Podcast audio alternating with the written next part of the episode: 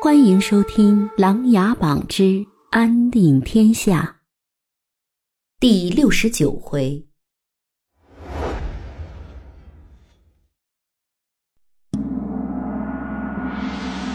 开始上朝。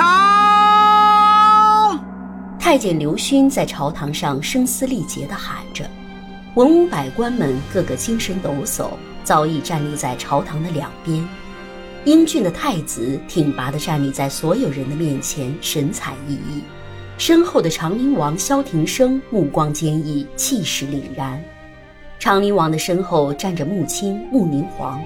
他们神采轻盈，脸上挂着胜利的喜悦。蒙挚大将军与之并排，身后列战英威武神气，虽然伤疤还未褪去，但是依旧气势不减。后排的将军们更是气势恢宏，自信满满。另一边，以蔡权、沈追为首的文臣们则显得沉稳得多，虽经历了金陵之乱，心智也变得更加强大。皇上驾到！刘勋再次扯着嗓子大声喊道：“吾皇万岁！万岁！万万岁！”爱卿们，平身吧。萧景琰面带微笑，经历了此次战役，大梁可以说是已经所向披靡了。萧景琰对着刘勋点了点头，随后刘勋拿出圣旨，大声读道：“云南穆王府自大梁建国以来，满门忠良，生死守护南境，确保百姓安居乐业，为保大梁的安定，立下不朽功勋。此朕登基以来，战功卓越，今有危急时刻。”您背负骂名，千里救驾，挫败黑衣贼寇，难阻难处进犯，为大梁立下千古功劳。现正式昭告天下，封云南穆王府为大梁第一府，封穆青为大梁云南王，穆霓凰为南靖郡主。并嘉奖白银五十万，金缕布衣五万匹，望大梁文武百官、大梁子民予以瞻仰和歌颂。钦此。朝堂下瞬间热闹非凡，纷纷向穆青和穆霓凰道谢。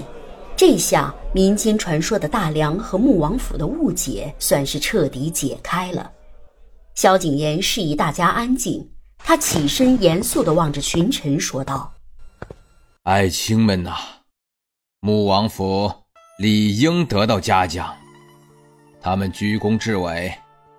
但是今天我只嘉奖穆王府，还有就是一起缅怀和瞻仰在这次战役中英勇牺牲的大梁勇士们。举起你们的酒杯。”让我们一起敬大梁的勇士们，愿他们安息。说完，萧景琰拿起刘勋递来的酒杯，一饮而尽。堂下的文武百官们也纷纷从服侍的太监手中接过酒杯，一饮而尽。好了，太子，你把这次的战报给大家念念。萧景琰慢慢的坐了下去。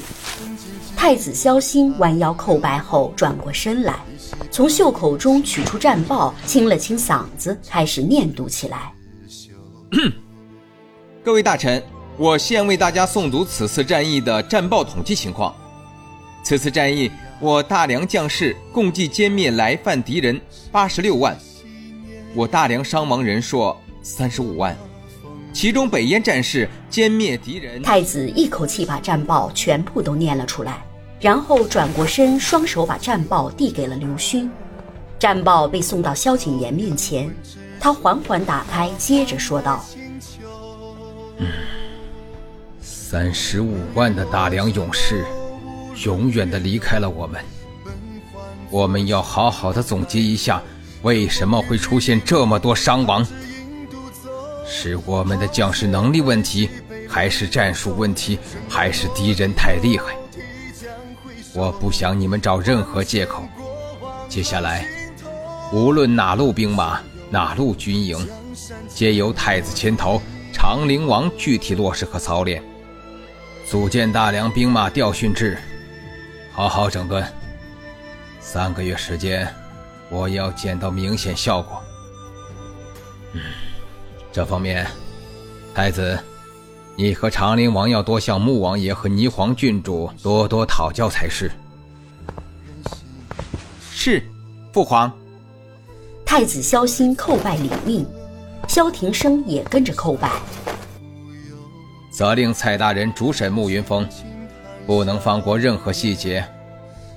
很多事情必须要弄清楚形成奏本。一个月时间，我要见到完整的来龙去脉。蔡权连忙叩拜领命。沈大人，金陵之乱，让许多老百姓为此妻离子散，支离破碎，造成的伤害实在太深。责令你携寻白水主使，深入下去。好好安抚。两个月时间，金陵城要恢复到战前，逃离的人要全部回城。老臣领命。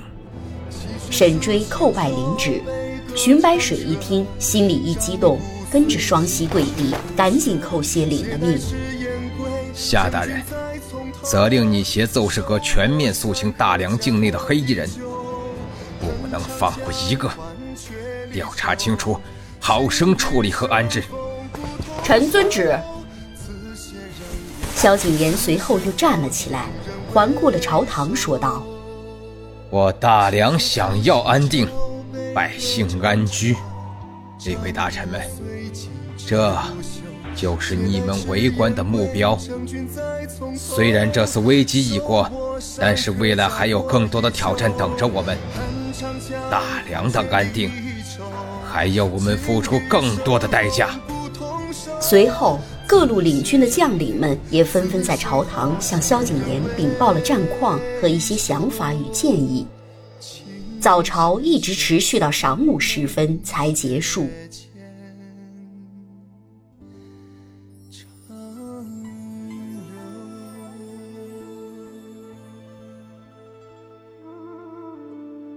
本集故事播讲完毕，欢迎订阅与分享。